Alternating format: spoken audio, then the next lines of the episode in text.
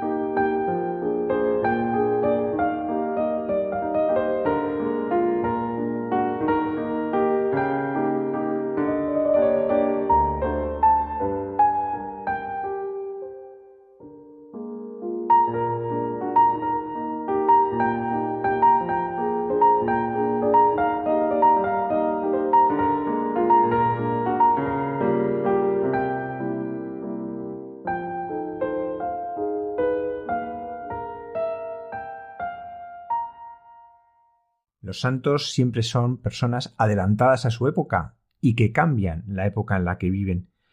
Es el caso, por supuesto, de la beata María Emilia Riquelme, que fue beatificada el 9 de noviembre de 2019. Y hemos querido conocerla mejor, y por eso esta noche nos acompaña la Madre María Almacías, que es la superiora general desde el año 2018. Buenas noches, Madre. Buenas noches, una alegría de estar con todos vosotros. Muchas gracias por acompañarnos. Eh, yo me gustaría, como la idea es profundizar en la Beata María Emilia, comenzar por cuál era el entorno social y familiar en que ella nace, porque es muy importante luego en el desarrollo de su vida. Eh, la Beata María Emilia eh, nació en 1847 y era de una familia noble. Su familia Zayas y Riquelme son, eran unas familias en Granada de la nobleza. Su papá era militar y, y por supuesto pues era una niña que nace en un entorno donde tenía de todo, donde la riqueza, la nobleza, pues le acompañó a lo largo de su vida. Y esto, pues es muy interesante porque luego ella siente esa llamada a dejar todo. Entonces, mm, el ambiente era un ambiente de cultura, donde las niñas pues recibían eh, todo tipo de, educación particular, de la música, del francés, de montar a caballo, de ir a las fiestas. Este era un poco su, eh, todo su entorno pero también en una familia muy creyente. Su padre era un gran, un gran cristiano, un hombre de fe y su mamá también. Entonces este era un poquito como su, su entorno, ¿no? Y, una mujer andaluza, una niña que nace en Granada, en el entorno de Andalucía. Eh, sus abuelos pues eran eh, estas familias tradicionales, eh, sobre todo los de su mamá muy queridos, muy afectivos. Entonces fue una niña que se crió en el entorno de sus primos, de, la familia, ¿no? Una niña muy feliz. Madre, ¿por qué el nacimiento le marca tanto a María Emilia en su vida? Pues eh, claro, ella dice, mm, cuando cuenta, ya que es mayor, dice yo, desde la cuna aprendí a sufrir. ¿Y por qué esto? Pues porque es la primogénita de un matrimonio. Papá era militar y tenía todo el deseo de que su primer hijo fuese un niño, un varón. Y él soñaba en que ese hijo fuese un militar. Entonces, cuando nace una niña, pues su padre se llevó una decepción. Y entonces, pues como que no quería a esa niña, ¿no? Después la amó muchísimo, pero mm, pero esto ella, María Emilia, lo, sabía, que, que no fue acogida al nacer, pero no le marcó negativamente, sino que entendió como que el sufrimiento y la cruz venía a su vida desde la cuna, desde que era pequeña, y casi, casi que era capaz de asumirlo y de vivirlo con alegría, ¿no? Así fue. A veces las pequeñas cosas marcan mucho. ¿Qué le sucede a los cuatro años cuando vive dentro de la ciudad de Pamplona por el destino militar del padre? Pues mira, esto es muy bonito porque yo creo que esto, esta experiencia que tiene, nos podemos imaginar esta niñita estaba encantada con su hermanito, ya tenía un hermano, ¿verdad? Estaba encantada de vivir en la ciudadela porque era una cosa muy interesante, ¿no? Su padre era militar y, escuchaba por las noches a los centinelas que hacían la guardia. Entonces, en, la noche, en donde no se oye nada, donde ella escuchaba centinela, alerta, y contestaban, alerta está. Entonces, esta niña tan pequeña sentía y vivía cómo ella tenía que estar alerta. Alerta para que el mal no entrara en su corazón, alerta para que, para que Dios fuese el que le iluminara en su vida es impresionante. Yo digo, ¿cómo una niña tan pequeña esta experiencia la marcó y marcó, yo creo, el carisma, todo el carisma que después ella recibe y también marca nuestra propia vida como misioneras. El centinela alerta, el estar alerta a Dios, el estar atentos. Qué bonito, ¿no? Su madre muere prematuramente. ¿Cómo vive ella este momento tan doloroso? pues la mamá muere víctima del cólera, una niña de siete años, era muy sensible. María Emilia era una niña muy sensible y, suponemos el, gran dolor que experimentó. Pero es bonito como su papá, su padre, vivían enfrente de la Basílica de la Virgen de las Angustias en Granada. Entonces el papá era horquillero de la Virgen, eran enamorados de la, de la Virgen. Eh, ¿Qué hizo? Pues el padre sufriendo muchísimo porque estaba muy enamorado de su mujer, llevaba a los niños cada día, llevaba a María Emilia, llevaba a Joaquinillo delante de la Virgen de las Angustias. Y probablemente el papá le debió de decir, hija, esta será vuestra madre. Yo pienso que ella también le debió decir a la Virgen, tú eres mi madre ahora. De tal manera, de tal manera que, no sé, yo, esto ya me lo imagino yo, cuando uno va a la Virgen de las Angustias y ve que tiene a Cristo sobre sus piernas, ¿no? ¿Cuántas veces ella le diría, ¿no? Madre, yo también, yo también he perdido a mi mamá como tú a tu hijo. Eh, le gustaba mucho estar ahí con la Virgen, ¿no?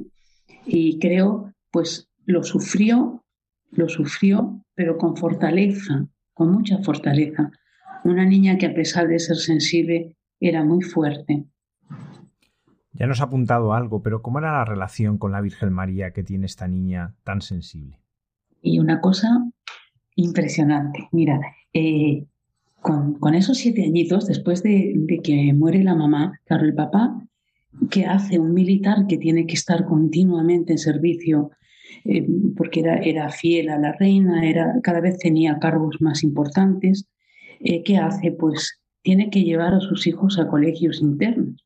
Entonces lleva a María Emilia a un colegio en Sevilla de niñas nobles y a Joaquinito lo trae aquí a Madrid. Entonces, María Emilia, en ese colegio, que es muy curioso porque esto no lo sabíamos porque ella nunca lo, lo había dicho, pero se ha descubierto en el trabajo del proceso. En este colegio, eh, la directora después fue hermana de la Cruz, fue hermana de la Cruz. Entonces, en este colegio eh, se cuenta y está escrito en los anales de las hermanas de la Cruz que la niña, estando en el oratorio, le pidió a su directora que la dejara estar un poquito más. Y ella vio que algo le pasaba a la niña, que la niña tuvo una experiencia mística.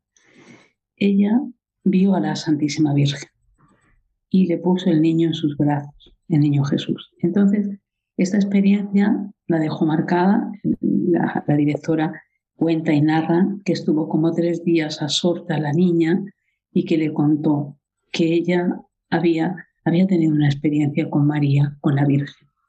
Bueno, esto no lo sabíamos, se ha descubierto no hace tanto, ¿eh? en el transcurso del proceso.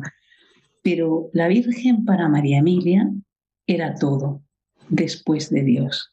Ella siempre lo dice, ¿no? María Inmaculada en el misterio de la Inmaculada, la María llena de gracia, María. Entonces ella recurría continuamente a la Santísima Virgen. O sea, para ella la Virgen era todo. Tanto es así que, otro detalle muy bonito, que la llama superiora general, la general era la Virgen, no era ella, ella se llamaba vicaria. Entonces, eh, para ella era la madre, era el modelo, era la administradora, era la intercesora, era todo. Y hay muchos pensamientos, ¿no? Pero hay uno muy bonito que dice, cada día Tú cada día pide a la Santísima Virgen luz, acierto y humildad. Y no temas, que Dios te va a ayudar, pero pídeselo a la Virgen. Yo creo que, que María para ella era, era esa madre que la llevaba a, Jesús continuamente. como que la Inmaculada y la Eucaristía, que será luego su, su amor, su gran amor, eh, están unidos, están unidos. Pronto nace este amor a la Eucaristía. ¿Y ¿Cómo lo viven estos primeros años? Pues cuando ella era jovencita, de niña, pues yo creo que mm, Granada es, es enamorada de, la Eucaristía, ¿no? Son los dos amores que aprendió desde pequeña, pues en las fiestas del Corpus, en, en todo ese esplendor, y porque sus padres, su padre era muy devoto también del Santísimo Sacramento, y con su hija iba a la adoración en los lugares donde, donde vivían, ¿verdad? En Lugo, en muchos sitios. Entonces, ella, ese amor a la Eucaristía nace desde que era joven, desde que era joven. Y cuando ya muere su padre, todo su deseo era, ella se pasaba eh, visitando al Santísimo, pasando horas con el Señor y luego todo su deseo de poder tener el Santísimo en su casa para eso, para poder adorar al Señor, para poder estar con Él, para sentir la presencia de un Dios que, que no te abandona, que está permanentemente. Por supuesto, pues la celebración de la Eucaristía para ella era muy central. Yo creo que desde jovencita, ¿eh? después lo vive con, como diría yo, yo creo que es la obsesión de su vida. ¿Cómo surge la vocación religiosa y, qué dificultades va a encontrar? Porque supongo que en ese entorno eh, encontraría bastantes dificultades. muchas, sí, sí.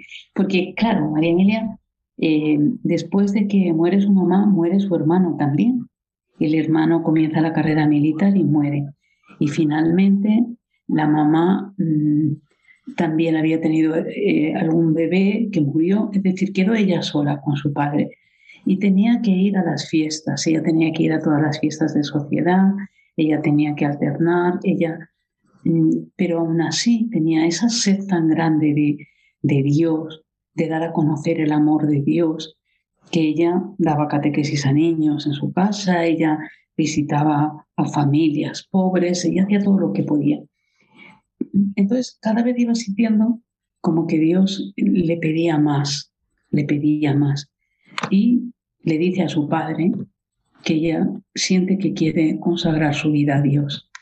Eh, casualmente fue un día 2 de, febrero, que ahora celebramos el, Día de la Vida Consagrada. Ella escogió ese día, con 17 años, para decirle a su papá que ella quería ser religiosa.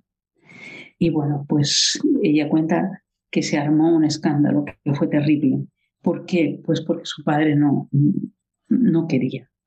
Decía que era muy joven y que esperara hasta que él muriera. Cuando él muriera, que ella hiciera lo que, lo que quisiera, pero, pero por favor, el padre se enfermó, llamaron a su director espiritual, bueno, todo esto, y ella decidió esperar.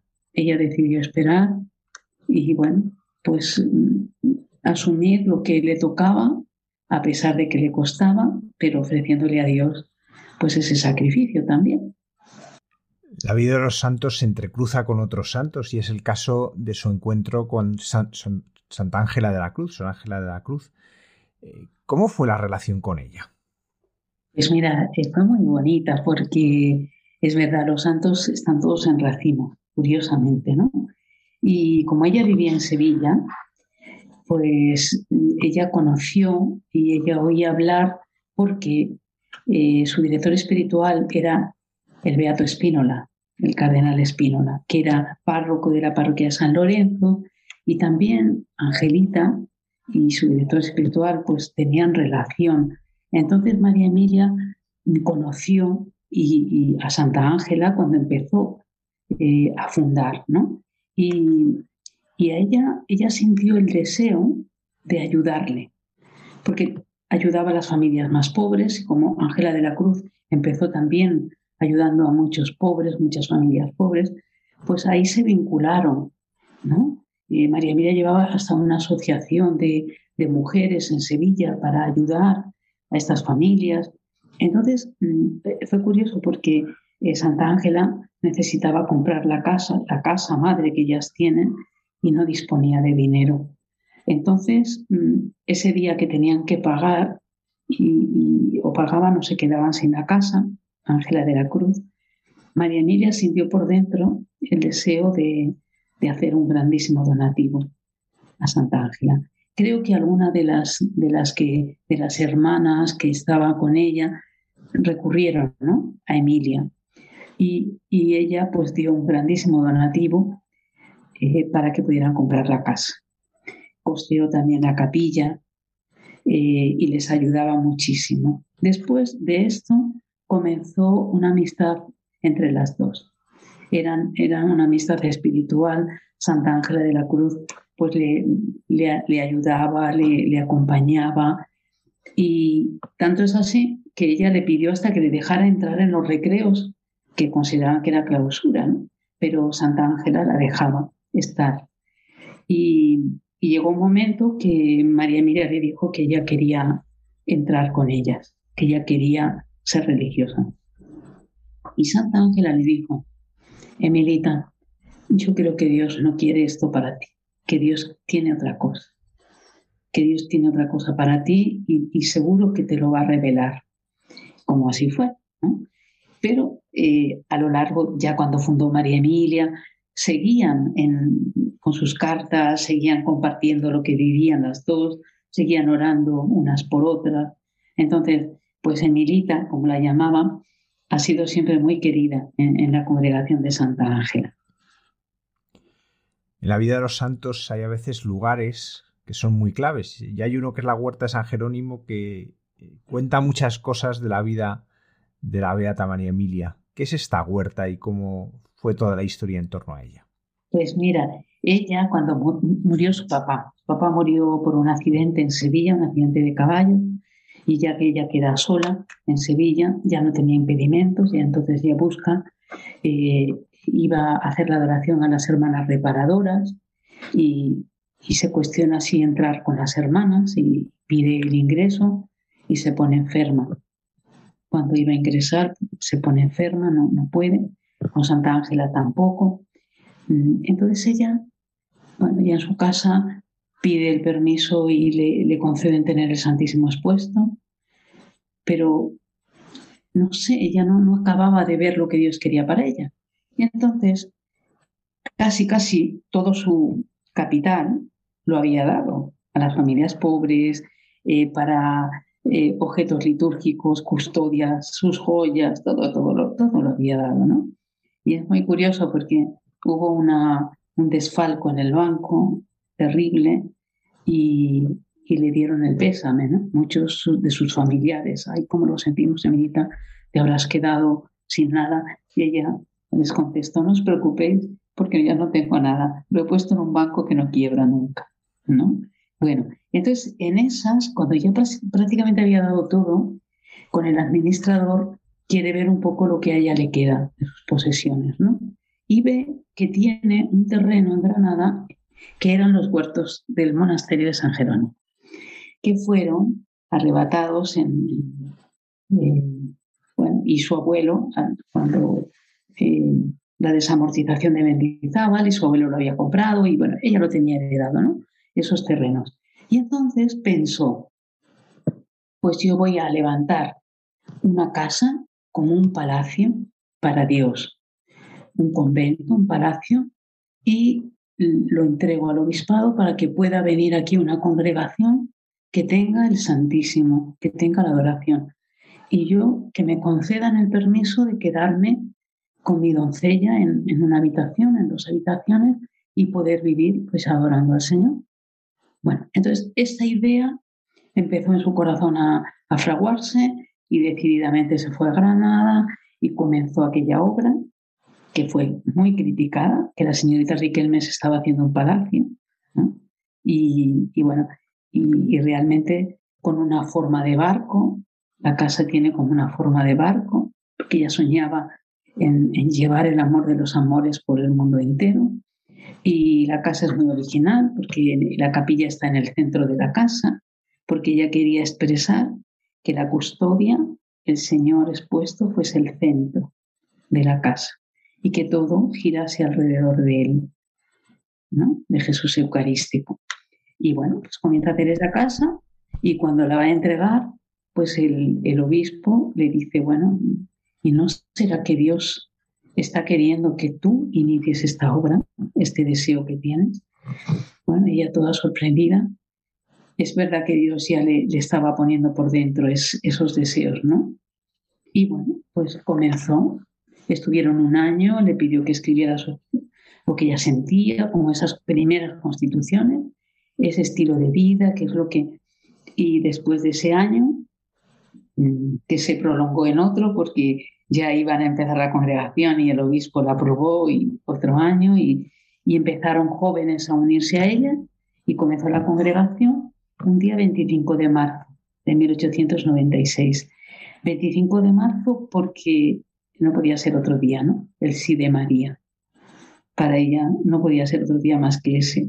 Y porque como el misterio de la encarnación, de ver a Dios tan pequeño, que, viene, viene al seno de María y que viene en Belén y que se queda en la Eucaristía, en un pedazo de pan y que, que se nos manifiesta en la cruz, como un despojo, pues eso le enamoró, ese misterio profundo. Y ahí comenzó la congregación con siete primeras. Ella hizo su profesión perpetua. Misioneras del Santísimo Sacramento y de María Inmaculada. Es todo un programa de vida. Vamos por partes, ¿no? Eh, sí. ¿por, qué misioneras? ¿Qué sentido le da la Beata María Emilia a, la misión? Pues eh, curioso, ¿no? Porque ella comienza y, y misión, ¿por qué? Porque ella no se puede guardar el amor de Cristo. Este es lo primero. Y porque en su vida, pues desde, desde jovencita, ella siempre ha sentido el deseo de, de, contagiar a Dios, de dar catequesis, de acercar a, los, a, las personas a Dios, también desde la educación, en escuelitas pobres. En... Entonces, misiones, ¿por qué? Porque hay que extender este amor de los amores por el mundo entero. Porque Cristo Eucaristía tiene que ser, ella dice, conocido y amado. Estas dos cosas, conocido pero amado. Que, que haya muchos, dice, Dios me dio la vocación de que vengan muchas gentes a arrodillarse a sus pies. O sea, ella siente la vocación para que otros, muchos, vengan a acercarse a Dios. Por lo tanto, hay que salir, hay que, hay que, hay que, que abrir muchos agrarios, decía ella, ¿no? Hay que abrir muchos lugares, muchos tronos para el Señor, para que sea conocido, sea amado. Entonces, de ahí nace, nace de, de los pies del sagrario. Sí, porque otro aspecto es esta devoción a la Eucaristía, de la que ya hemos hablado, pero ¿cómo se concreta en la vida de las misioneras este apellido de Santísimo Sacramento?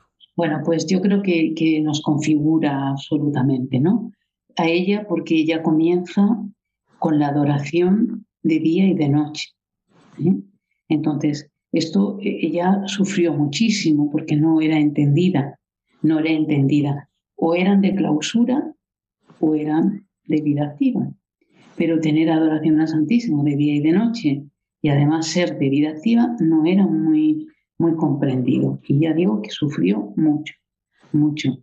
Eh, de todas maneras, ella siente que el Señor tiene que ser adorado, pero que, que la adoración es una prolongación de la Eucaristía y que además nos tenemos que hacer Eucaristía con Él.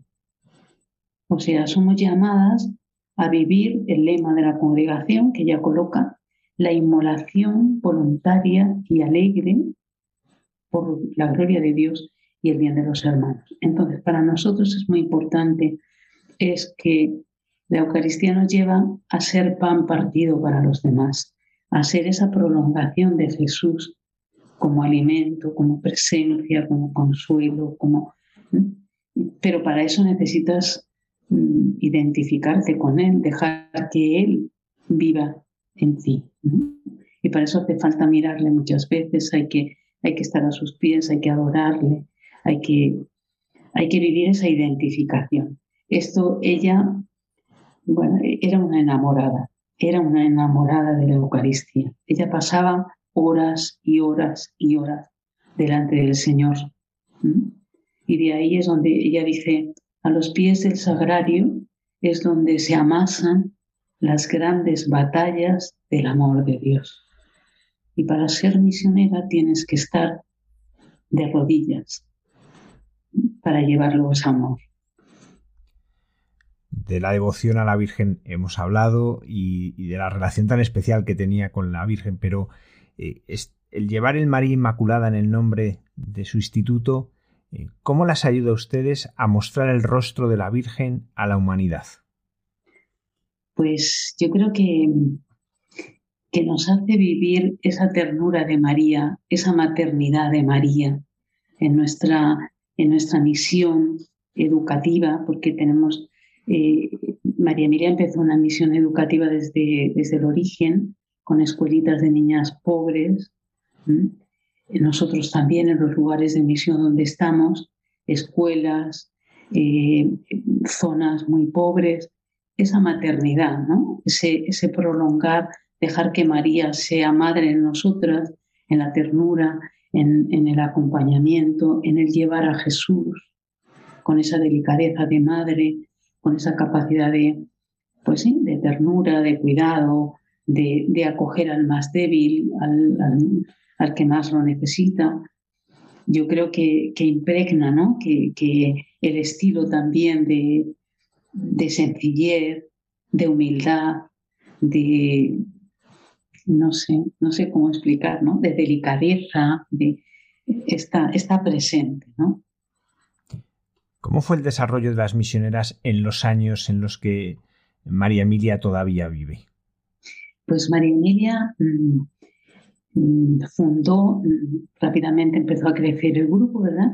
Y, le aconsejaron que tenía que abrir nuevas casas y empezó a fundar en Barcelona dos casas, después aquí en Cachito de Cielo, después eh, ella en vida de madre fundadora se salió, se hizo una misión ya a Brasil, la primera extensión misionera ella quería haber fundado en Cuba, ella quería haber fundado en lugares muy pobres donde nadie quería ir. Esto le llamaba mucho la atención, donde nadie quiere ir, tenemos que ir las misioneras. Mm, pero no, no pudo. ¿Por qué? Porque eh, ella dedicó mucho esfuerzo y muchos años en la aprobación definitiva de la congregación y pasó bastantes años en Roma.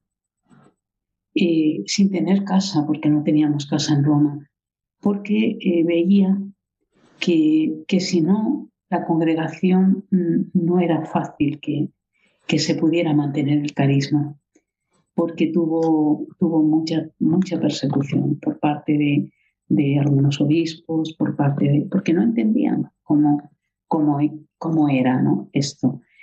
Entonces no consiguió ella salir, aunque ya digo que la primera extensión misionera fue en vida de la madre y fue para ella el, gozo, el gran gozo. Después la congregación se fue extendiendo, está muy extendida, pero ya, ya después de que la madre ya fallece. Hemos hablado de este amor a la misión, este deseo de llevar el amor de Dios a todos, de la devoción a la Eucaristía, a la Virgen.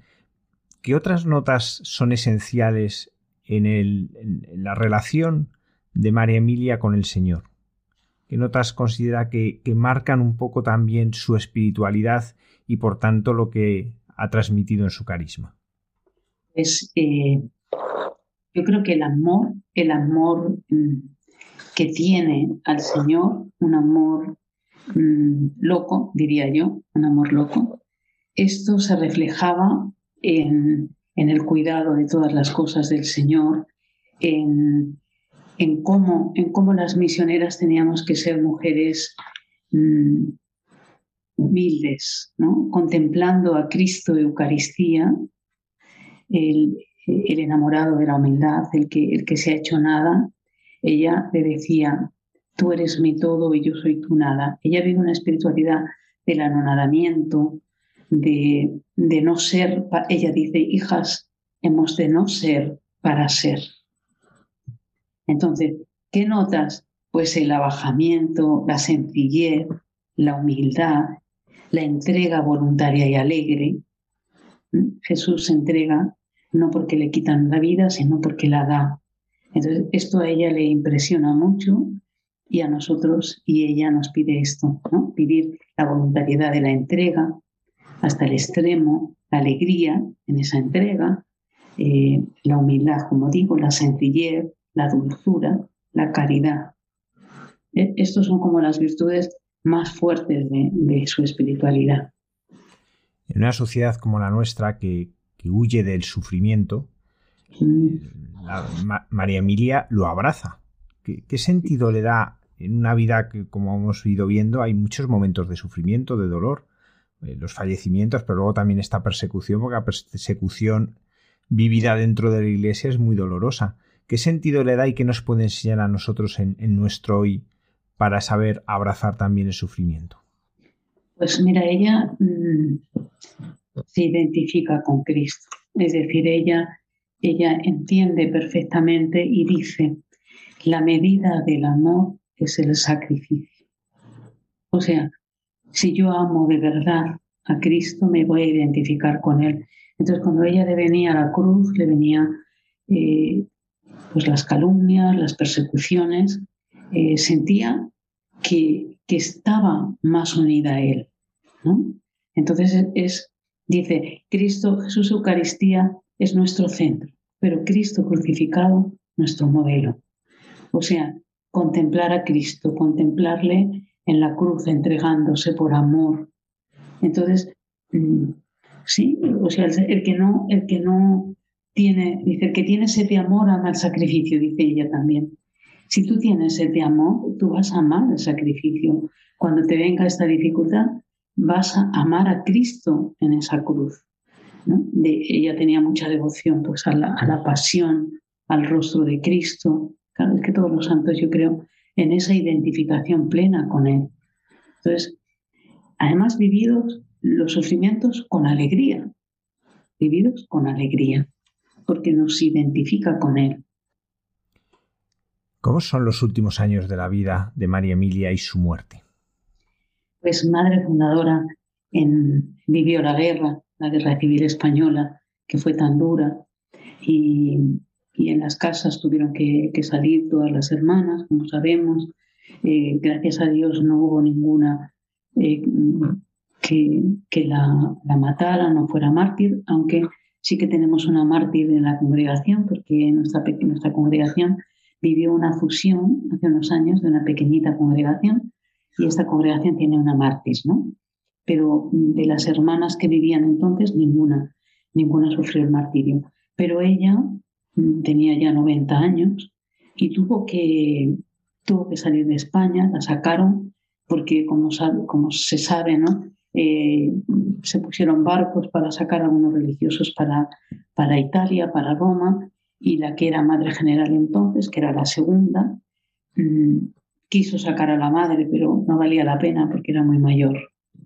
No le dieron, no le dieron paso, entonces la tuvieron que sacar por Francia sacaron a Francia y sufrió mucho. Eh, entonces esos últimos años de su vida, padeciendo la guerra, yo creo que fue el, culmen de ese, sufrimiento. ¿no?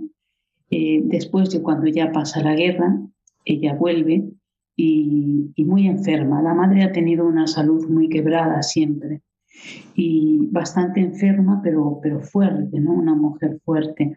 Y sus últimos años pues los pasó ya en la casa madre, eh, muy querida por sus hijas, muy, y pudo ver esa salida mm, para misiones, ¿verdad? Y, bueno, murió, ya finalmente muere en, el año 40, un día 10 de diciembre, día de la Virgen de Loreto, eh, de 1940, en el año 40. Como decíamos al principio, fue beatificada el 9 de noviembre de 2019. ¿Cuál fue el milagro que hizo posible esta beatificación? ¿Y qué nos dice de María Emilia este milagro?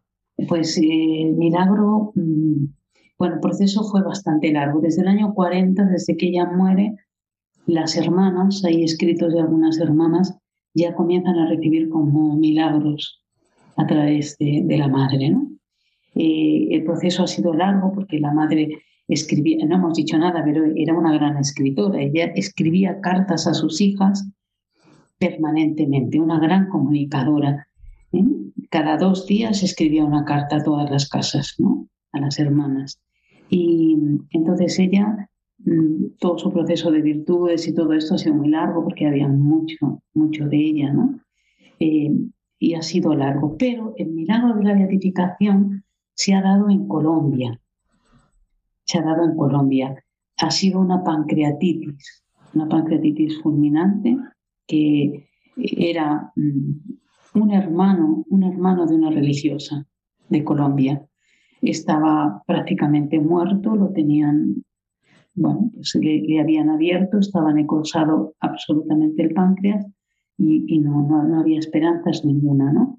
Y entonces, bueno, pues eh, hubo hubo una cadena enorme de, oración, eh, la novena a la madre, y bueno, pues milagrosamente, casi, casi sin saber, sin explicación, ¿no? Pues comenzó a regenerar el páncreas y bueno, pues eh, de tal manera que, que recuperó toda la salud y, bueno, pues ha sido un, milagro pues que, que, que ha llevado rápidamente a la beatificación. Nos hablaba antes que se han expandido mucho, que ahora hay misiones en muchos lugares. ¿En, qué lugares están? Y bueno, todos es difícil de decir, ¿no? Pero ¿cuáles son tal vez los más señalados ahora, pues por, las circunstancias?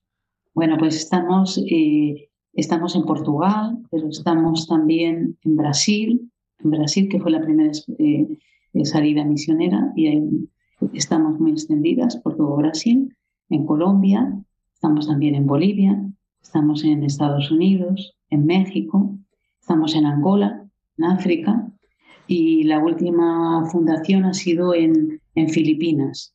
Estamos trabajando en Filipinas, en, Manila, en una zona muy pobre, y bueno, pues eh, África también, Angola. Estamos en zonas muy, muy de frontera, ¿verdad? en México, en Tijuana, por ejemplo, que también es una zona muy conflictiva, muy difícil, pero bueno, pues con un trabajo.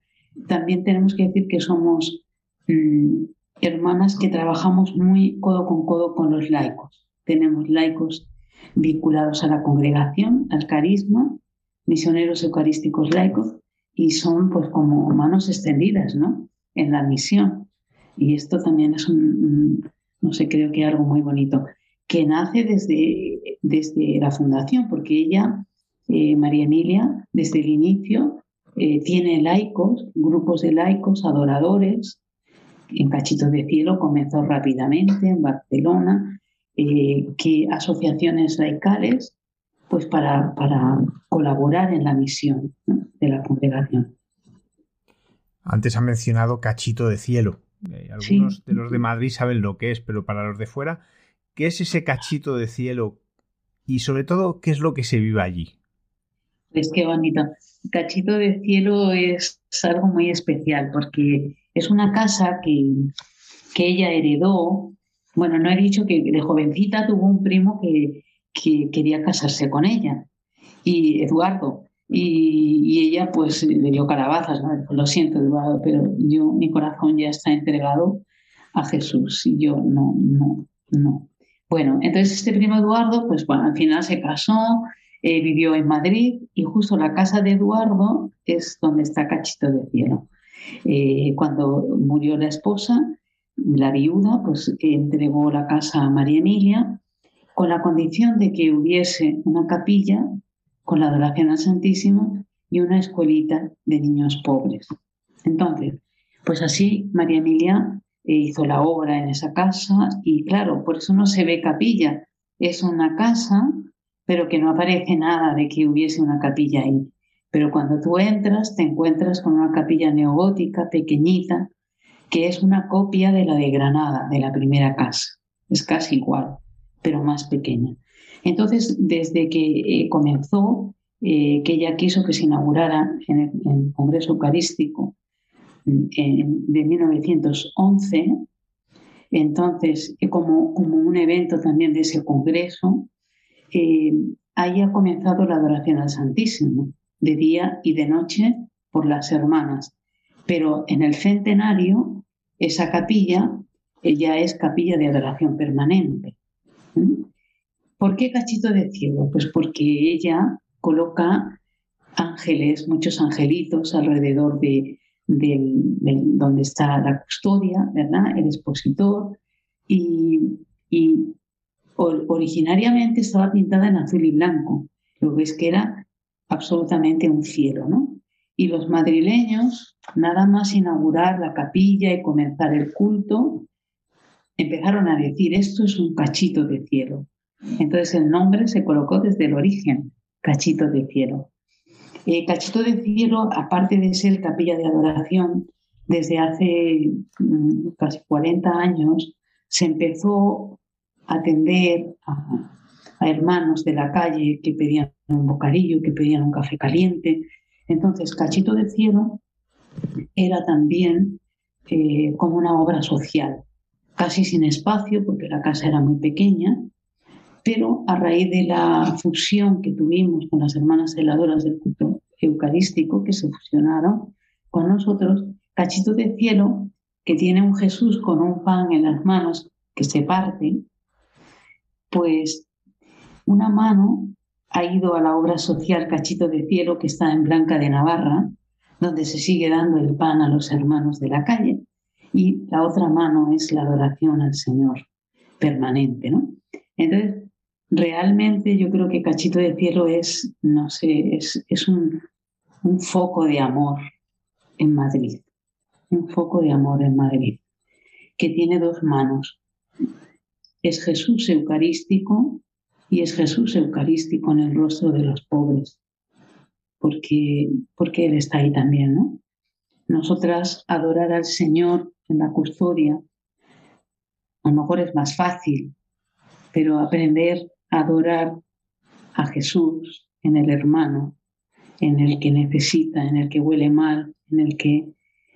Qué bonito esto, ¿no? Vivir adoradoramente nuestra vida y adorar pues las situaciones difíciles porque Dios está ahí también. Bueno, pues yo creo que es, es una unidad. Cachito de cielo es un, es un foco de amor en la adoración permanente y en la obra social. Madre Marian, si me permite, me gustaría que también nuestros oyentes la conociesen un poquito más, porque conocer a la, la, Beata María Emilia también es conocerla a través de sus hijas. Y usted ahora que ocupa este lugar de superiora general, bueno, si la superiora general es la Virgen, su vicaria, eh, sí. ¿cómo conoció usted a la, Madre Emilia Riquelme? Pues mira, e, es curioso, yo, yo he sido alumna de nuestro colegio de Arturo Soria. Yo fui alumna del colegio, entonces, pues ahí mm, me, sorprendía muchísimo la adoración al Santísimo, ¿no? Y, ya en mi juventud, pues eh, pertenecía a la Legión de María, la Virgen también me, me cogió, ¿no? El amor a la Virgen en mí ha sido muy fuerte y sigue siendo. Y, ahí, en Legión de María, descubrí mi vocación también. Descubrí que el Señor pedía algo más de mí. Y bueno, pues mm, yo conocía a las hermanas del colegio, me sorprendía y me enamoraba la adoración.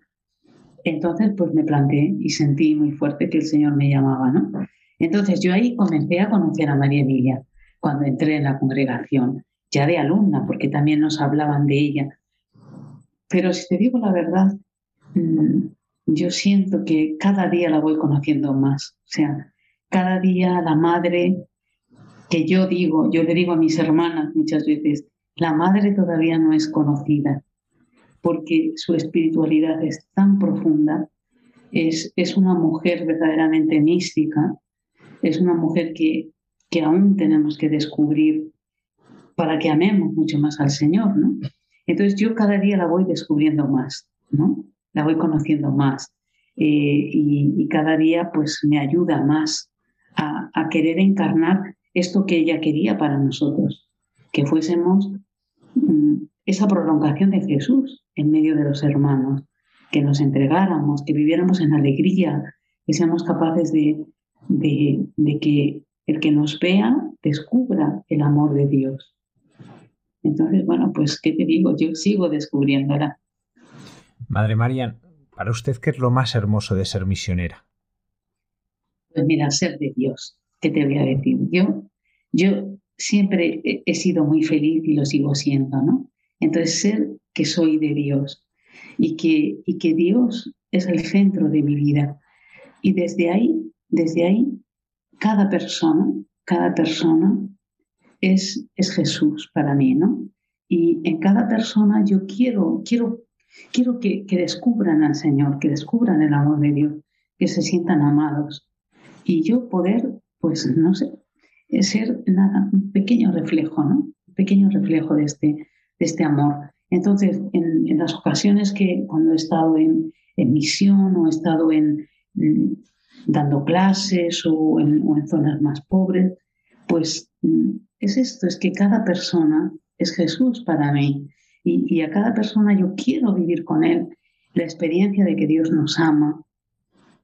Entonces, bueno, pues mm, es una maravilla nuestra vida misionera, porque también en cada momento yo puedo ser misionera, que no esté en un lugar de misión, porque yo soy una misión, como nos ha dicho el Papa Francisco también, ¿no? Yo soy una misión en esta tierra, porque Dios tiene mi vida, porque yo quiero que Dios, que Dios actúe a través de mi, de mi pobreza y yo no me puedo guardar el amor que Dios me da. En este ser misión ahora tiene un encargo especial que es el de ser superior a general. ¿Cómo se vive esta responsabilidad y, y qué es ser superior a general de una congregación? Pues mira, es un servicio de amor. Yo considero que es un servicio de amor y yo tengo que estar pendiente para cuidar, para velar por las hermanas, para velar por los lugares de misión, para velar por los laicos, eh, sobre todo para velar para que este carisma, este don que Dios nos ha regalado, siga vivo y, lo hagamos crecer en la iglesia. Y, cómo hago yo esto? Pues, pues sencillamente desde esto, desde la cercanía, en mis visitas a, los países, a las comunidades, eh, a los lugares de misión, el, impulsando la formación de las jóvenes en, el carisma de los laicos, y bueno, pues luego, pues acercándome a, los niños, no quiero perder la conexión pues con los niños, con, con los pobres, con un grupo de oración, con, porque yo quiero y necesito también, ¿no? Y, y, bueno, pues es un servicio. Yo no estoy sola, tengo un equipo de hermanas y, esto es muy bonito, vivir, vivir esta, esta experiencia de fraternidad, de comunión, de que yo me, necesito decirle al Señor cada día, oye, dime tú qué quieres que yo diga, qué quieres que yo haga, ¿no? Y entonces cada día más necesidad de, oración, ¿no? De, de, estar con el Señor y de pedir que el Espíritu sea el que guíe, el que guíe esta pequeña obra de María, así la llamaba María Emilia a la congregación, la pequeña obra de María. Y yo, pues es que se lo pido y soy su vicaria. ¿eh? Yo le digo a la Virgen, mira, eres tú, yo soy tu vicaria. Así que tú tienes que hacer, madre, tú tienes que hacer. Y dime, inspírame. Bueno, pues es sentirte muy pobre, porque yo me siento muy pobre, pero guiada por el Señor, por su espíritu y, muy feliz en, este servicio que Él me pide. Pues aquí estoy. Madre nos decía que la beata María Emilia Riquelme no era muy conocida, que, hay mucho que conocer de ella. Y yo le quiero agradecer porque esta noche nos ha ayudado a conocerla mejor y que también nos haya animado, aunque no lo haya dicho así, a conocer sus escritos. Una escritora tan prolífica eh, que cada palabra suya, cada escrito suyo rezuman el amor de Dios y que en momentos como los que vivimos es muy importante beber de aquellos que nos ayudan a conocer el amor de Dios. Pues Madre María Macías, Superiora General de las Misioneras del Santísimo Sacramento y María Inmaculada, muchísimas gracias por habernos acompañado esta noche y muchísimas gracias por la inmensa labor que hacen todas las misioneras en el mundo entero. Pues muchas gracias, he disfrutado mucho y sí que os animo, claro que sí, a conocer a la Beata, a recurrir a ella, porque si Dios quiere, eh, Dios va a regalar muchas gracias todavía a través de ella y el milagro que la lleve a la canonización, si Dios quiere. Y gracias a vosotros, gracias a todos los oyentes y, que Dios nos bendiga a todos. Muchas gracias. Buenas noches.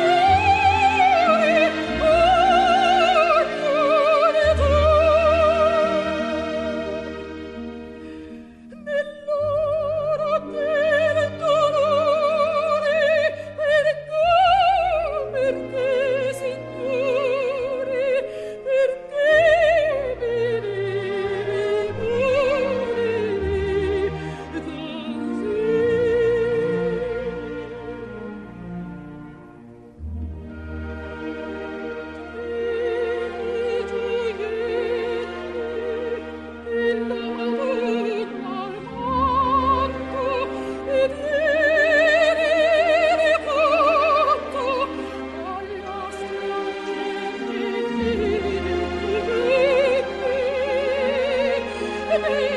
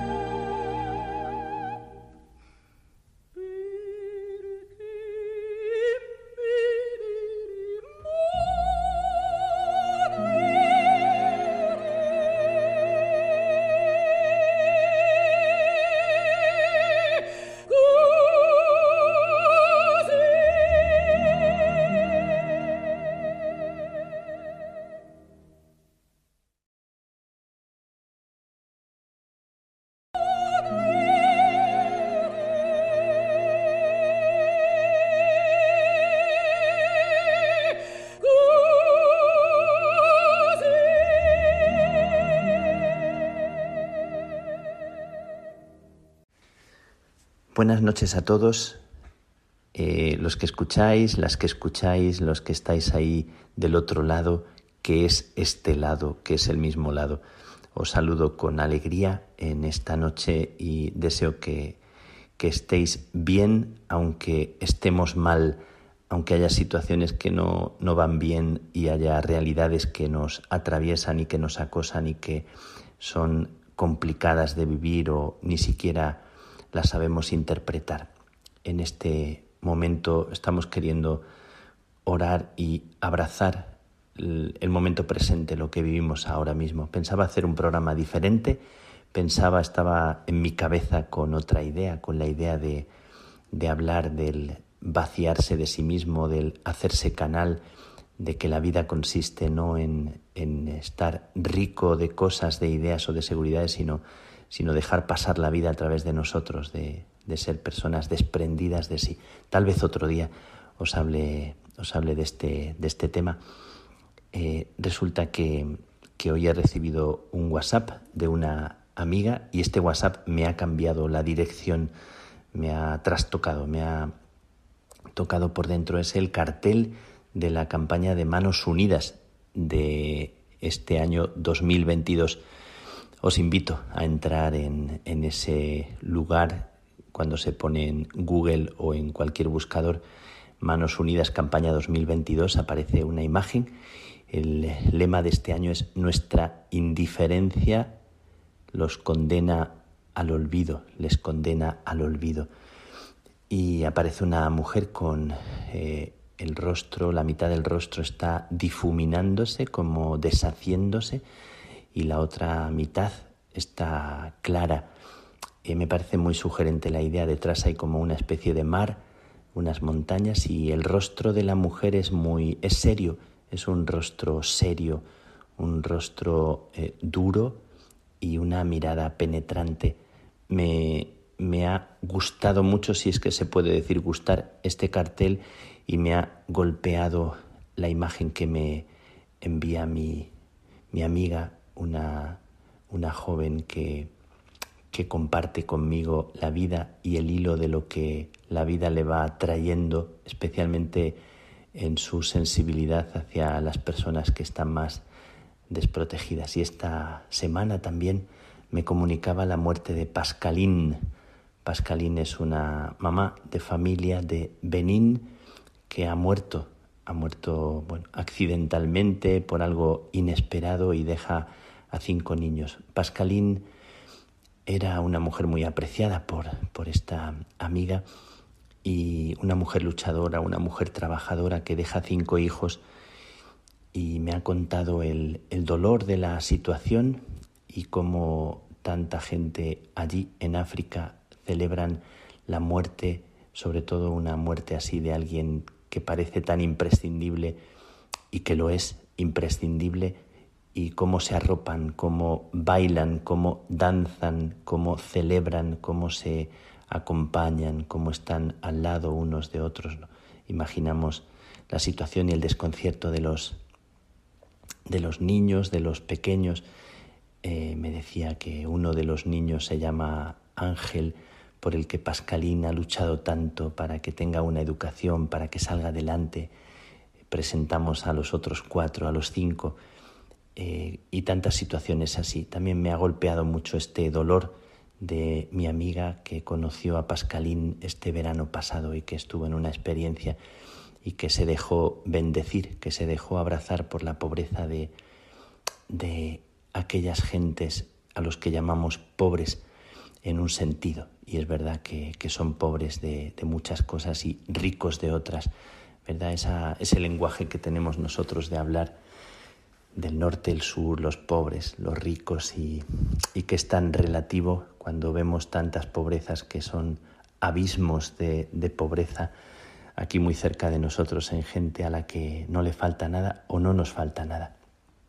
Así que un recuerdo muy especial porque me ha golpeado mucho el, el cartel, eh, me golpea mucho mi propia indiferencia, me golpea mucho porque ayer salimos a cenar a tomar una pizza y, y, me sentía yo muy a gusto con algunos hermanos y con el profesor con el que salimos a, a tomar una pizza, a tener un rato, que no solemos hacerlo, pero ayer fue un día un poco especial y una cosa muy sencilla, pero aún así, pensando la riqueza, el privilegio de, de tantas cosas que tenemos y que parece que, que uno no valora cualquier cosa.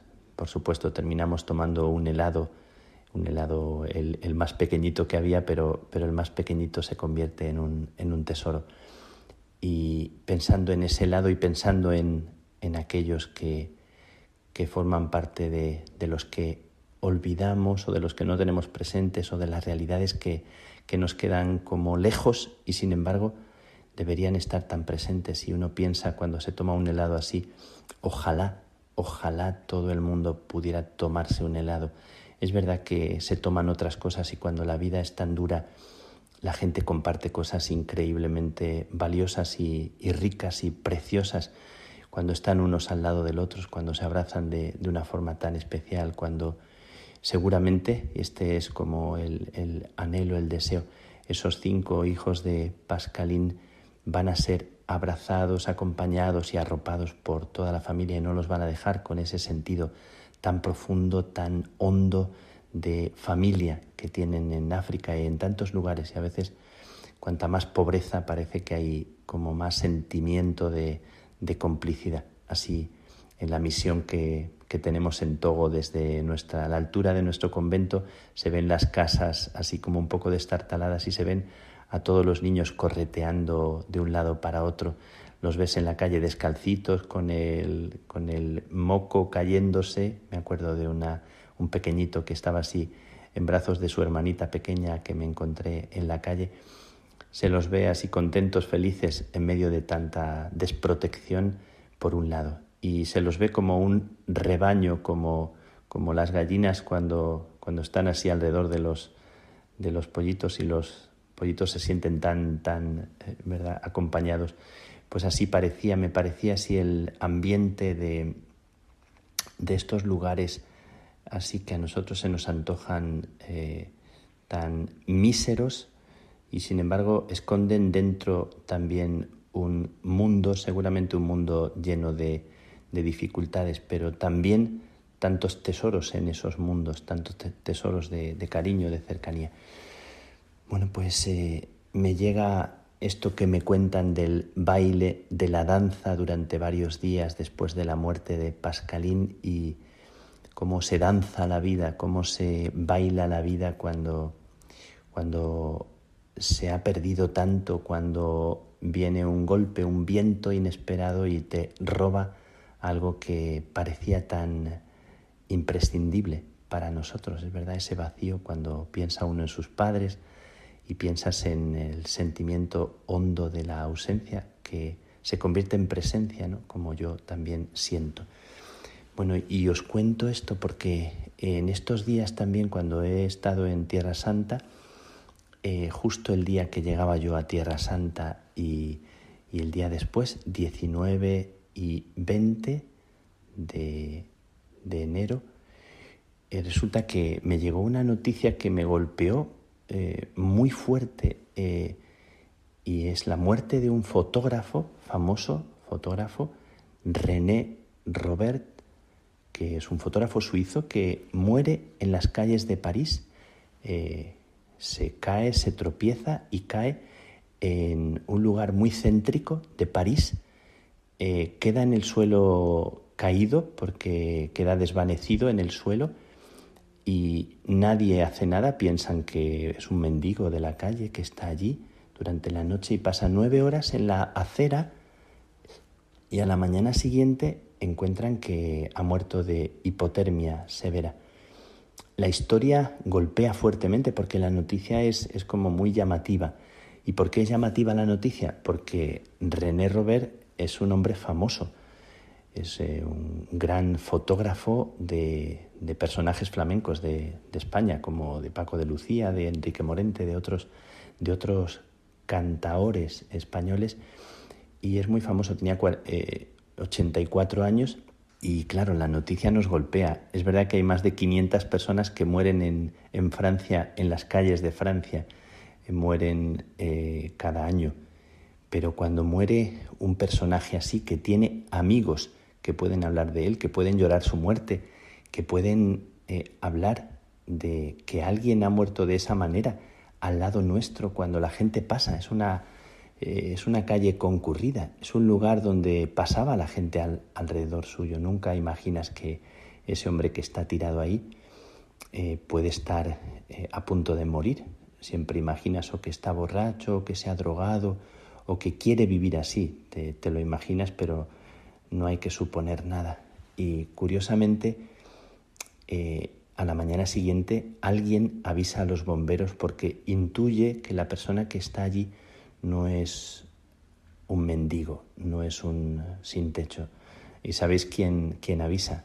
Avisa un sin techo, una persona sin techo del barrio es el que se da cuenta, eh, intuye que aquella persona no es alguien que vive en la calle y avisa a los bomberos y vienen y lo llevan al hospital y comprueban que, que la muerte es por hipotermia. Bueno, la noticia es de estas noticias que parece que, golpean especialmente siendo noticias que nos sacan de nosotros, cuando lo, cruel y lo duro es que haya tantas personas que mueren y mueren eh, sin hacer ruido, parece que no, no importan tanto cuando uno piensa en una posible guerra eh, en Ucrania, uno piensa en las discusiones entre Putin y el resto de la humanidad o en los intereses que hay para ocupar esa tierra como, como siempre.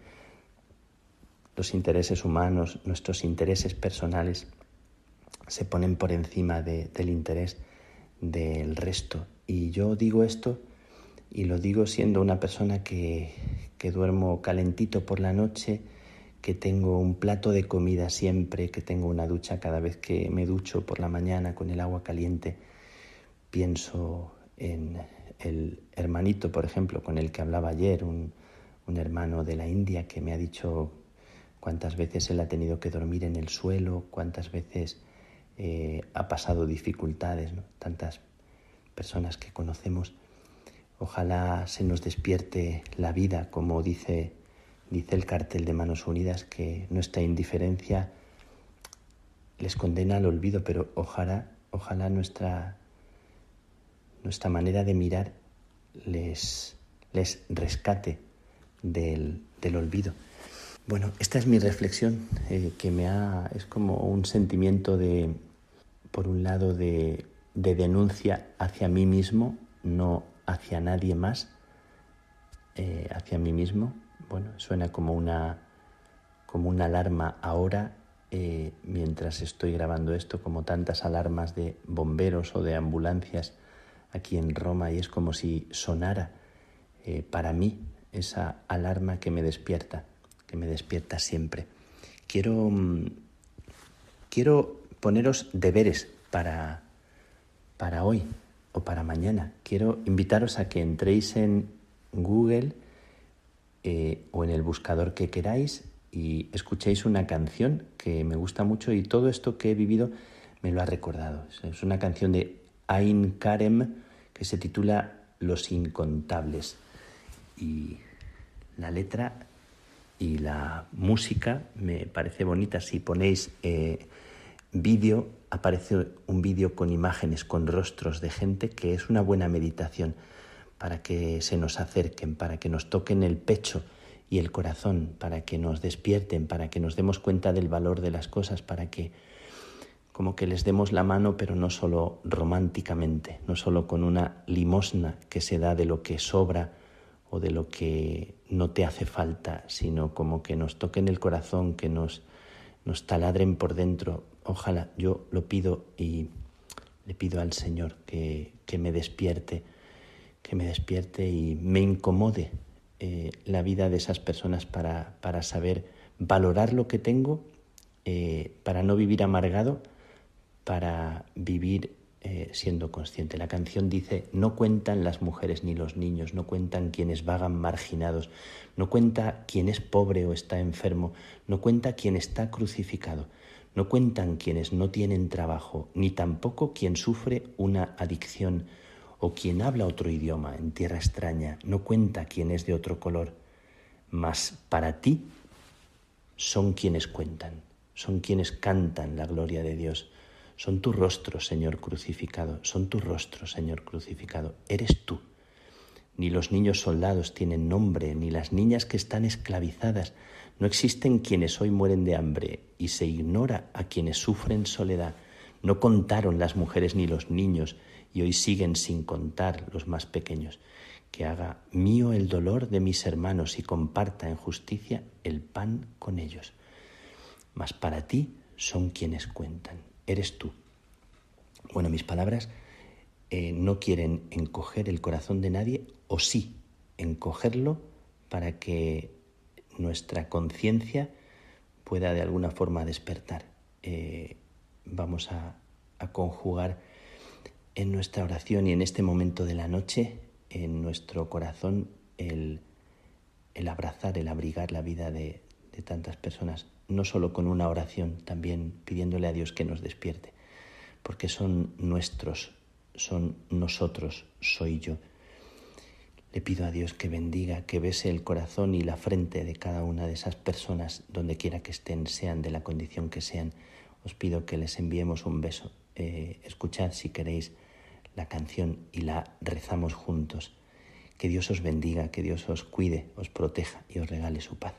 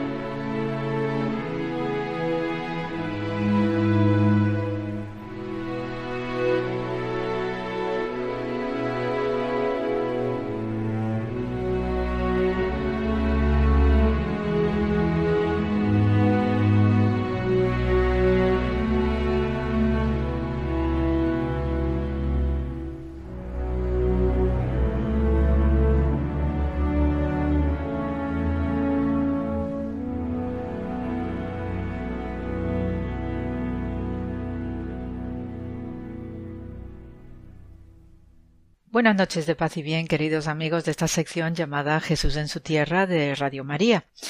Y bueno, puesto que esta semana hemos estado leyendo más de una referencia bíblica del Nuevo Testamento con respecto a Jesús realizando su ministerio alrededor del mar de Galilea o el lago Tiberíades, pues eh, os voy a hablar un poquito acerca de este eh, mar eh, o gran lago de agua dulce que tenemos en el norte de Israel.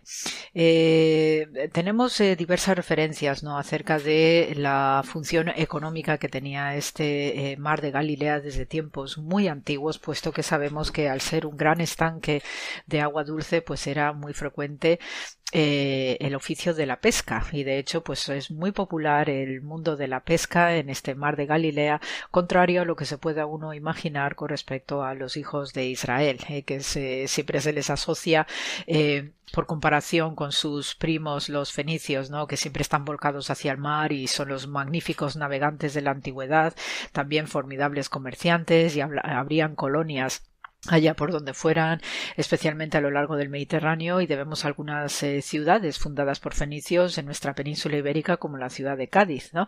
Entonces, eh, contrario a lo que era esta tradición heredada directamente de los propios cananeos de ser formidables eh, navegantes, los israelitas de, bíblicos pues tenían una reputación de ser bastante de secano, lo cual no es del todo cierto, pero no deja de ser que es llamativo este contraste entre la gente que viven en las llanuras del país y, los, y las montañas o los altos eh, por eh, comparación con los fenicios de la costa eh, del actual Líbano y que también se prolongaba hasta la actual Monte Carmelo que tenemos en Israel.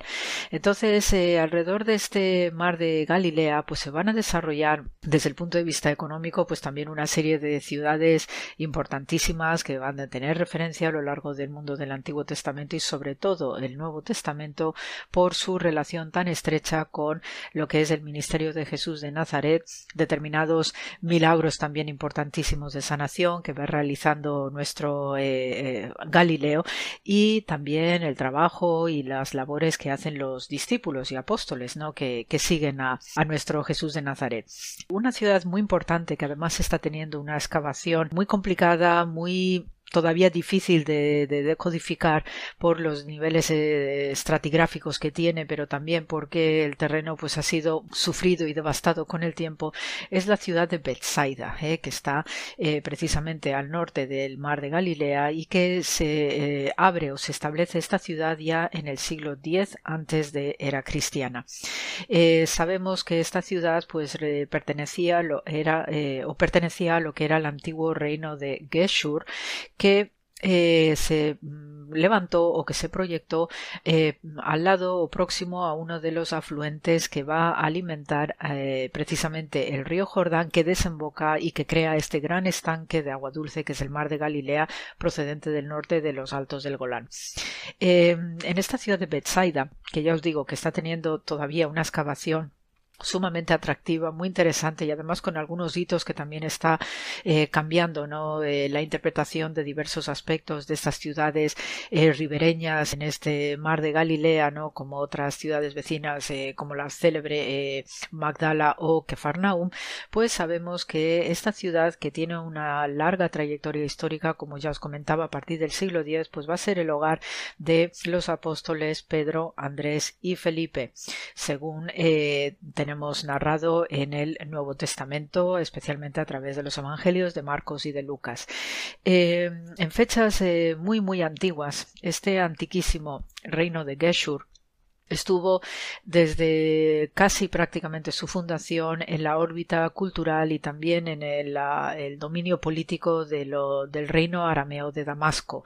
Los arameos, eh, desde ese, eh, lo que es hoy también la actual capital de Siria, pues siempre han tenido un interés estratégico muy importante con respecto a eh, la parte norte de Israel, lo que conocemos también a partir de la división de la monarquía unida de David y Salomón, pues sabemos que se dividió el país en el reino del norte, el reino de Israel y el reino de sur, el reino de Judá. Entonces los arameos, pues también alrededor de esas fechas, ¿no? En los cuales se va a, gestar este reino de Geshur, van a tener una importancia eh, estratégica de control sobre esa parte norte de Israel, pues por eso, por una función estratégica de protección y también porque en esta parte norte del país, pues hay importantísimos eh, caminos comerciales que los arameos, como ahora dueños y señores de lo que es el, reino propiamente arameo de Damasco, pues quieren preservar y quieren conservar a toda costa.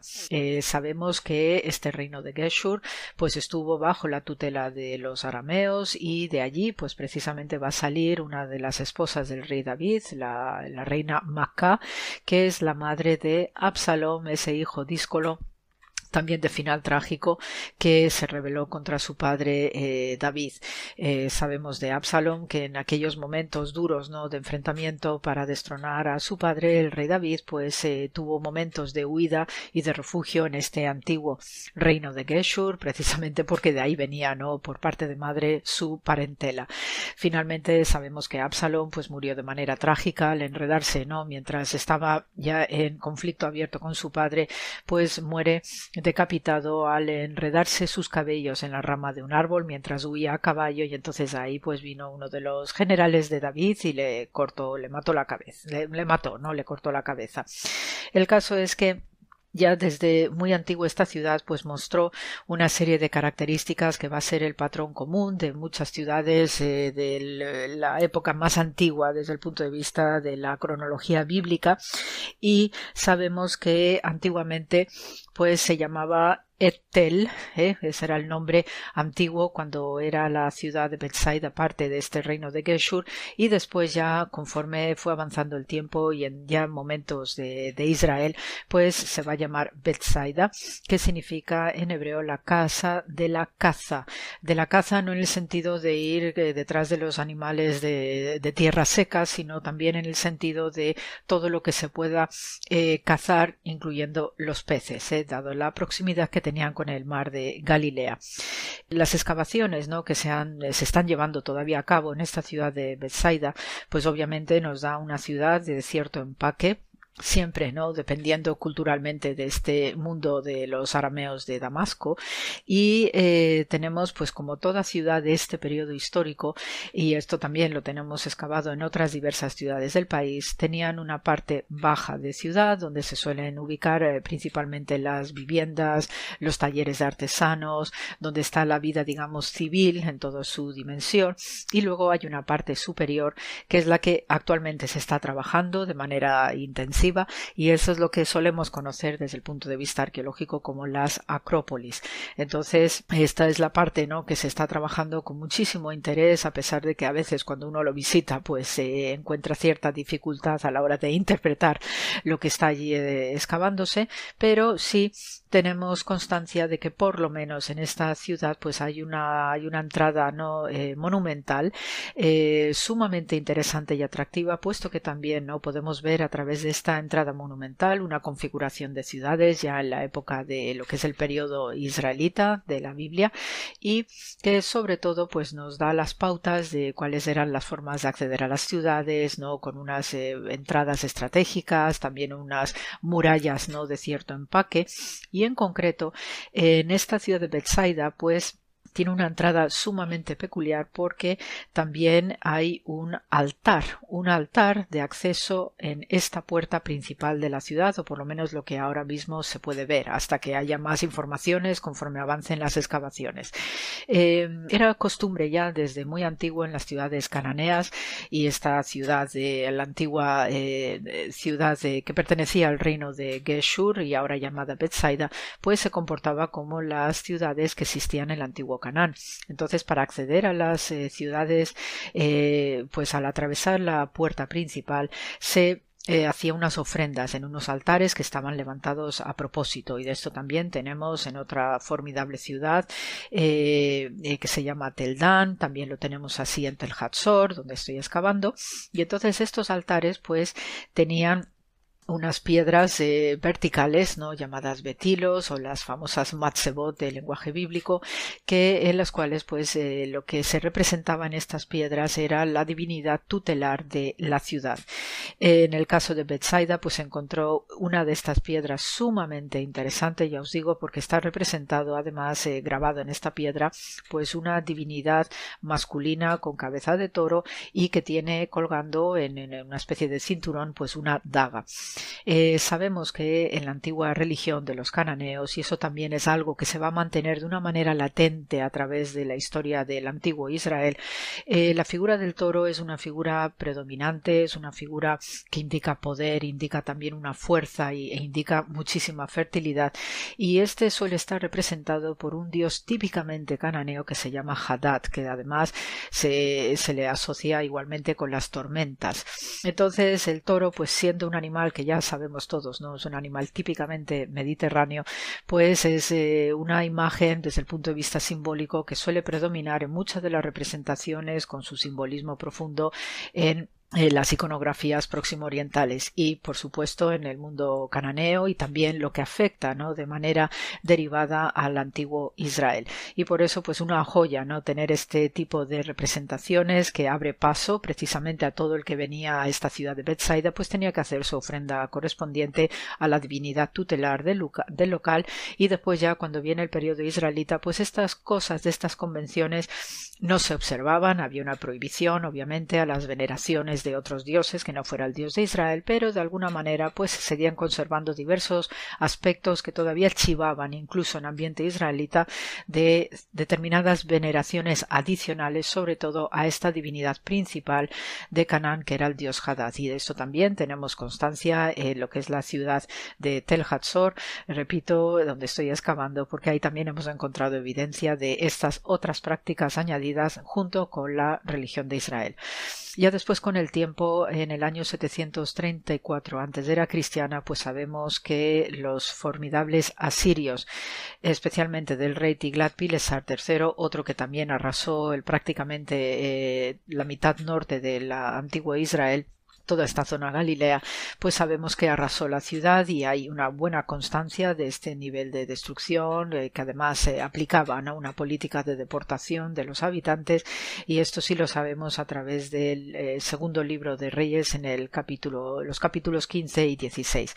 Entonces, eh, después de este periodo, ¿no? de los asirios en este siglo VIII, pues vamos a tener el advenimiento de los babilonios, aquellos babilonios no responsables también de la deportación de los judíos de, Jerusalén y va a haber un periodo en el cual pues eh, esta ciudad, antigua ciudad de Bethsaida, pues va a estar pobremente habitada y muy muy abandonada.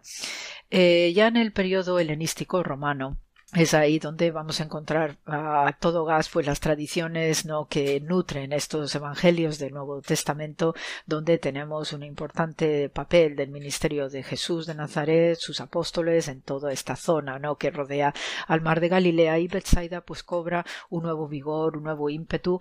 Y también lo sabemos no solamente por lo, el Nuevo Testamento sino también por lo que nos narra Flavio Josefo en las antigüedades judías. Eh, sabemos que esta ciudad pues un nuevo vigor, un nuevo ímpetu gracias a Filipo, uno de los hijos de Herodes el Grande y eh, cambió el nombre de Bethsaida por el de Julias en honor a Julia Livia, la esposa del emperador Augusto. Era muy normal, empezando por Herodes el Grande, que después sus hijos pues construyeran ciudades o, activaran algunas, ¿no? que se habían quedado un tanto tristonas y abandonadas, pues las activaran sobre todo en honor del emperador romano, que era el que les amparaba y que les eh, tutelaba, ¿no? Entonces, en este sentido, pues Va a hacer lo mismo con, ahora con respecto a la esposa del emperador Augusto, la otra formidable mujer llamada Livia, y así va a conservar eh, su nombre y también una serie de restos arqueológicos sumamente interesantes que nos marca la pauta de cómo vivían estos eh, habitantes que dependían económicamente de los peces del mar de Galilea, porque tenemos numerosos elementos, ¿no? como eh, eh, restos de redes, eh, anclas de piedra, que era el estilo de ancla que se utilizaba también en la antigüedad, no, se utilizaban anclas de, de, hierro ni de otros metales o, y demás, sino que se utilizaban anclas de piedra. Y también pues tenemos diversos eh, arpones y elementos propios, no agujas, no para remendar las, las redes, perdón, y todo este tipo de cultura material propia de una población de pescadores. También las viviendas, sabemos que estaban articuladas eh, alrededor de un patio central y entonces se podían levantar dos plantas de edificio y servía pues para toda la unidad económica familiar pero también lo que era el trabajo propiamente del pescador. De hecho en los eh, lo que es la parte del tejado de estas viviendas pues no eran tejados eh, en ángulo como las que tenemos en nuestras casas sino que eran techos lisos porque eran allí donde subían para remendar las redes para preparar todos los aparejos de pesca y sobre todo para eh, colocar también aquellos peces que eh, pues se les extendía, se les lavaba y se les preparaba para ser vendidos en el mercado. Y también en este en estos tejados puesto que hay un sol importante en el Oriente Próximo pues muchos de estos peces se secaban y se hacían pues eh, unos salazones no para preservar estos peces pues más o menos como tenemos en nuestro bacalao. Entonces todo este tipo de trabajos relacionados con la pesca pues se observa en estas viviendas y además también pues había otros desarrollos de tipo económico y de consumo propio pues como grandes tinajas donde se depositaba el vino en los aceites algunos aspectos también o de cereales pero principalmente sabemos que la base económica de estas ciudades que dependen del mar de Galilea es principalmente la pesca. De hecho con este tipo de viviendas pues tenemos equivalentes en la ciudad de Kefarnaum también se está detectando en una excavación formidable, lo mismo en la ciudad de Magdala. Eh, hay un gran misterio que todavía sigue abierto con ah, respecto a las actuales excavaciones y sabemos que lo que es en la entrada principal de la ciudad, pues hay un edificio monumental que todavía no se tiene muy claro lo que es, pero probablemente podía haber sido un templo dedicado a esta Livia, la esposa del emperador Augusto, eh, porque debido a su monumentalidad, pues tiene toda la apariencia, no, no de ser un un palacio en el sentido estricto de la palabra, puesto que allí no había ningún rey, ningún personaje, digamos, relevante a nivel de, gobierno, pero sí era muy factible y eso lo hicieron Herodes el Grande, lo hicieron eh, sus hijos, ¿no? Como el eh, Herodes Antipas y este Filipo, pues de levantar un templo en honor al emperador romano o alguien de su familia, como en el caso de esta Libia, que eh, amparase y que protegía pues a esta dinastía herodiana que estaba reinando en la época en que vive Jesús de Nazaret y sus discípulos y apóstoles. Entonces parece ser que todo apunta a que efectivamente este Filipo pues construyó un templo en honor a Libia y parece ser y todo apunta a que este edificio monumental que actualmente se está excavando en Bethsaida pues pueda ser ese edificio en honor a en este caso la esposa del gran emperador romano. Así que Queridos amigos, pues más cositas os iré contando, ¿no? Acerca de este mar de Galilea y sobre todo estos episodios tan especiales, ¿no? De, de Jesús y su ministerio con sus apóstoles, puesto que también hay mucho simbolismo eh, desde el punto de vista religioso judío con el tema de la pesca, la marinería y todas estas acciones singulares por el cual Jesús era eh, especialmente buscado para eh, sanar, para oír las bonitas palabras que de él emanaban y obviamente hay un país y un escenario realmente poético que de verdad alivia muchísimo y sugiere tantas cosas más desde el punto de vista del alma. Así que amigos, con muchísimo amor y gracias por la escucha como siempre. Hasta la semana que viene.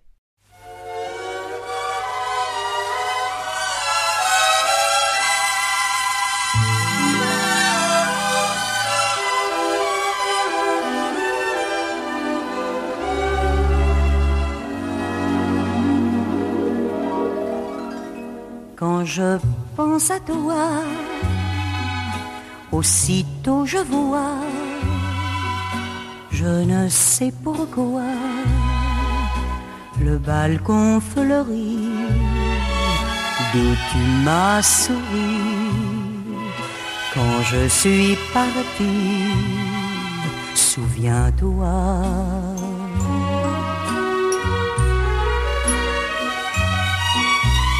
Depuis ce temps, je voyage.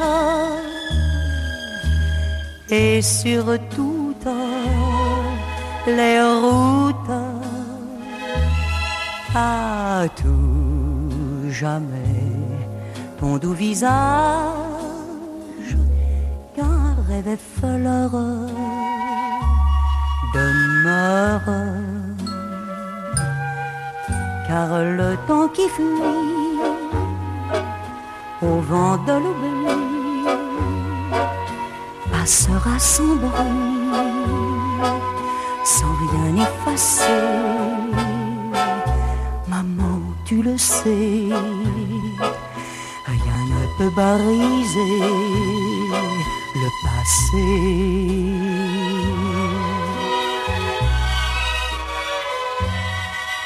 Je me souviens regarderai de tes yeux jusqu'à mon dernier jour.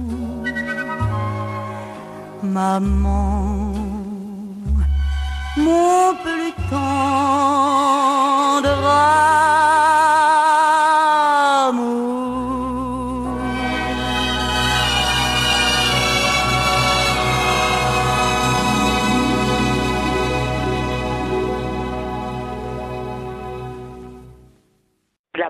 la Jornada Mundial del Enfermo.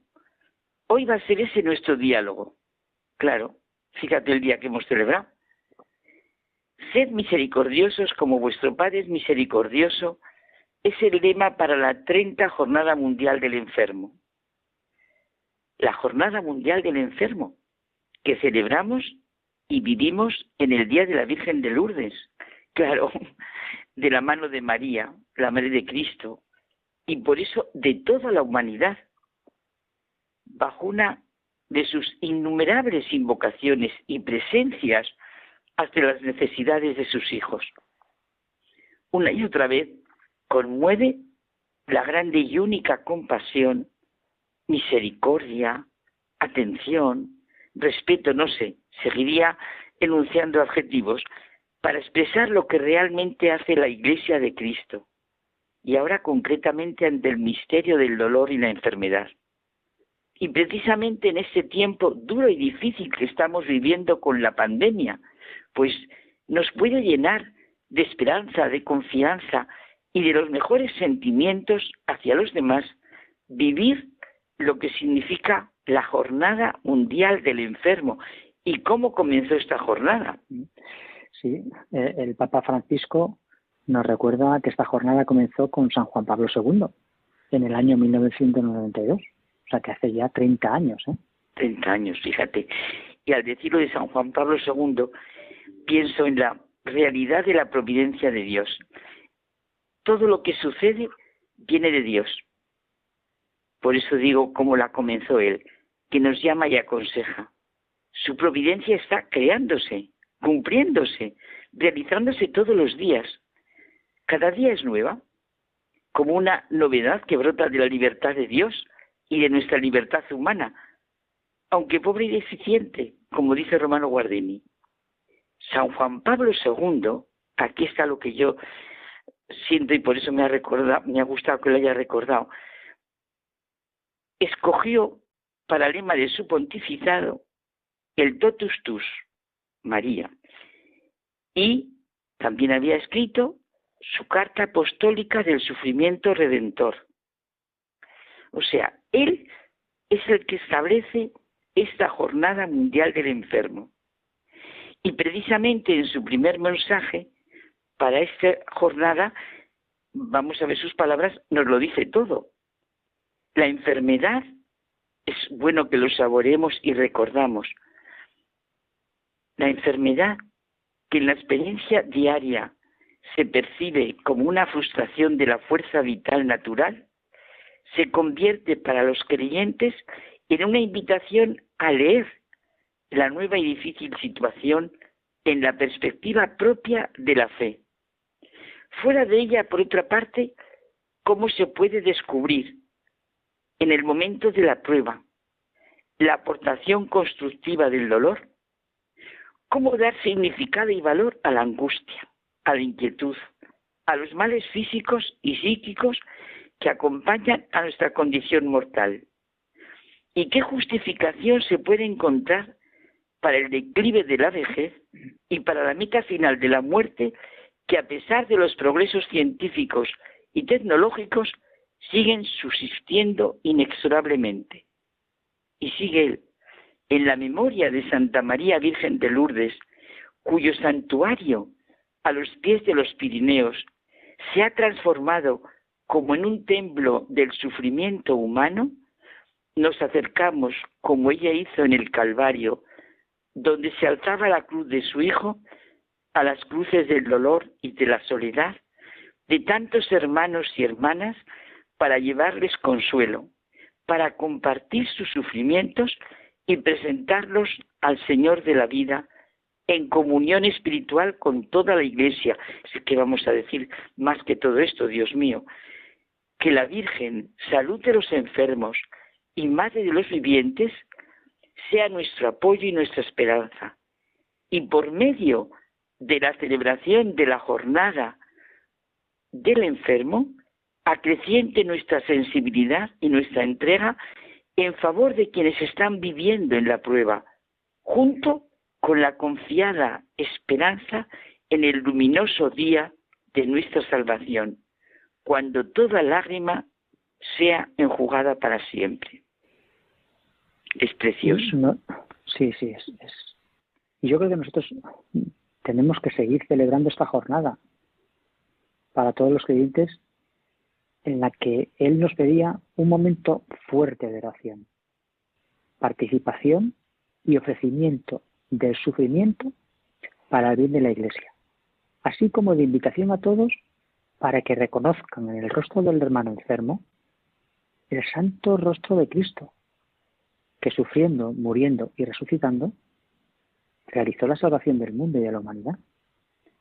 Sí, repetimos con él, Santa María, Madre de Dios, salud de los enfermos y Madre de los vivientes, nuestro apoyo, esperanza y confianza. Oye, me estoy acordando, como no me voy a acordar, del cardenal Ratzinger, bueno, de Benedicto XVI, pero cuando era el cardenal Ratzinger. ¿Qué significa María para usted personalmente? Le preguntaba a Peter Sebal, como he dicho, al entonces cardenal Ratzinger, en una conversación que tú sabes no me canso de recomendar, Dios y el mundo, las opiniones de Benedicto XVI sobre los grandes temas de hoy. Es un libro estupendo, ¿eh? Y claro, y, en el libro se plantean como esta, pues son preguntas que haríamos nosotros con confianza, con respeto, con deseos de aprender, de reconocer y, y muchas mm, que nos podemos hacer a nosotros mismos, ¿no? Ya lo creo. Esta que estamos diciendo, ¿qué significa María para mí desde dentro y desde fuera? Contestó él.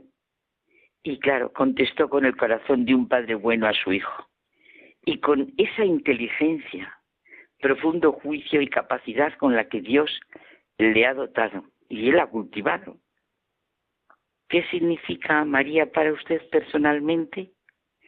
La expresión de la cercanía de Dios. Maravillosa respuesta, que nos puede servir para que nosotros la sintamos, sintamos de manera concreta la cercanía de Dios a través de María, ahora concretamente en el sufrimiento, en la enfermedad de los demás y de nosotros mismos. Y por eso esta jornada mundial del enfermo evidentemente nos invita a una sincera reflexión a la luz del Evangelio sobre el sufrimiento humano y nuestra actitud. Y este año concretamente a la luz de las palabras de Jesús, sed misericordiosos como vuestro Padre es misericordioso. Estar al lado de los que sufren es un camino de caridad. Este lema, nos dice el Papa Francisco, nos hace volver la mirada hacia un Dios rico en misericordia, que siempre mira a sus hijos con amor de Padre, y incluso cuando estos se alejan de Él, que esto es fundamental. Fundamental. De hecho, la misericordia es el nombre de Dios por excelencia, que manifiesta su naturaleza, no como un sentimiento ocasional, sino como fuerza presente en todo lo que Él realiza. Es fuerza y ternura a la vez.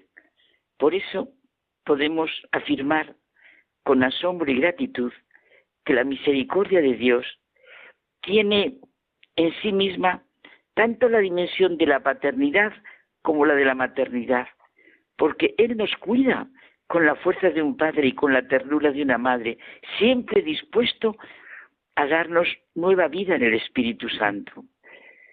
Y Carmen, yo creo que es importante que tengamos en cuenta todos, ¿eh? los oyentes, tú y yo, que el dolor aparece en toda vida. El sufrimiento es tan profundo como el hombre. Precisamente manifiesta a su manera la profundidad propia del hombre. Parece pertenecer a nuestra trascendencia. Y nuestra reacción ante él determina cómo influye en nuestra vida. De tal manera que si creemos en Dios, un ser supremo que nos ama y ve en el último extremo de nuestro destino, podemos ofrecerlo con paciencia y esperanza. ¿No te parece? Claro, pero si tenemos un sentido materialista de la vida, pues no entenderemos absolutamente nada.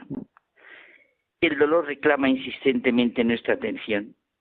Dios susurra y habla en la conciencia a través del placer, pero le grita mediante el dolor. Es su megáfono para despertar a un mundo sordo.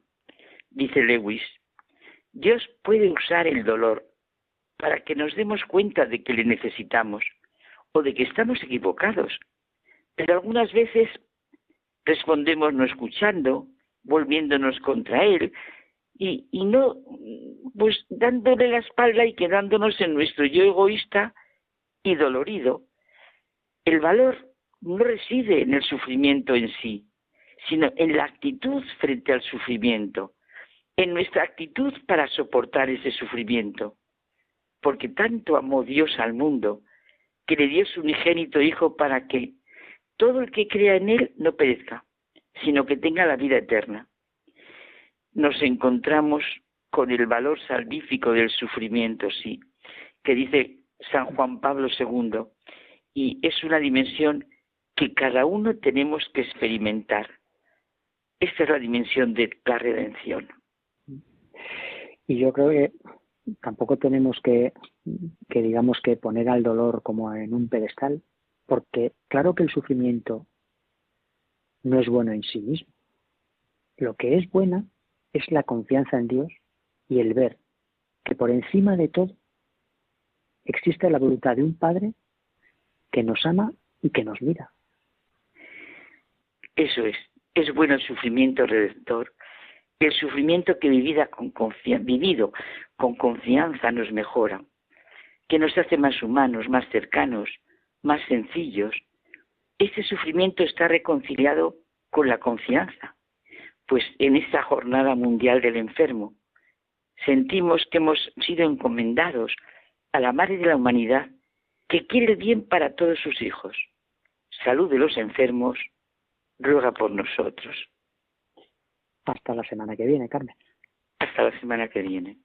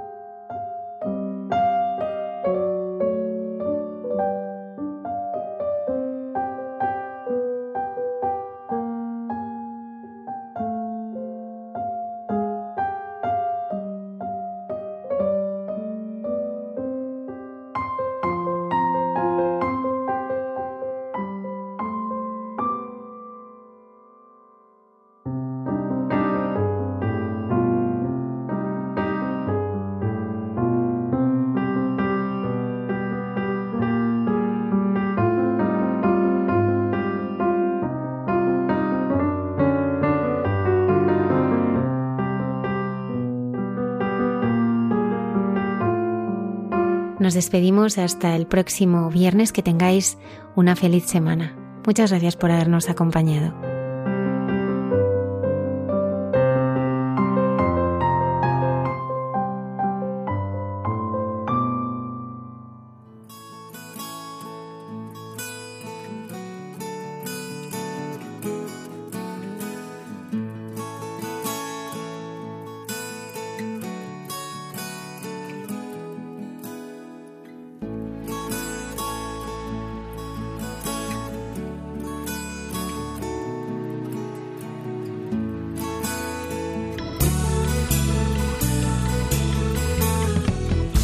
Escuchado en Radio María Hay mucha gente buena, un programa dirigido por Almudena Delgado.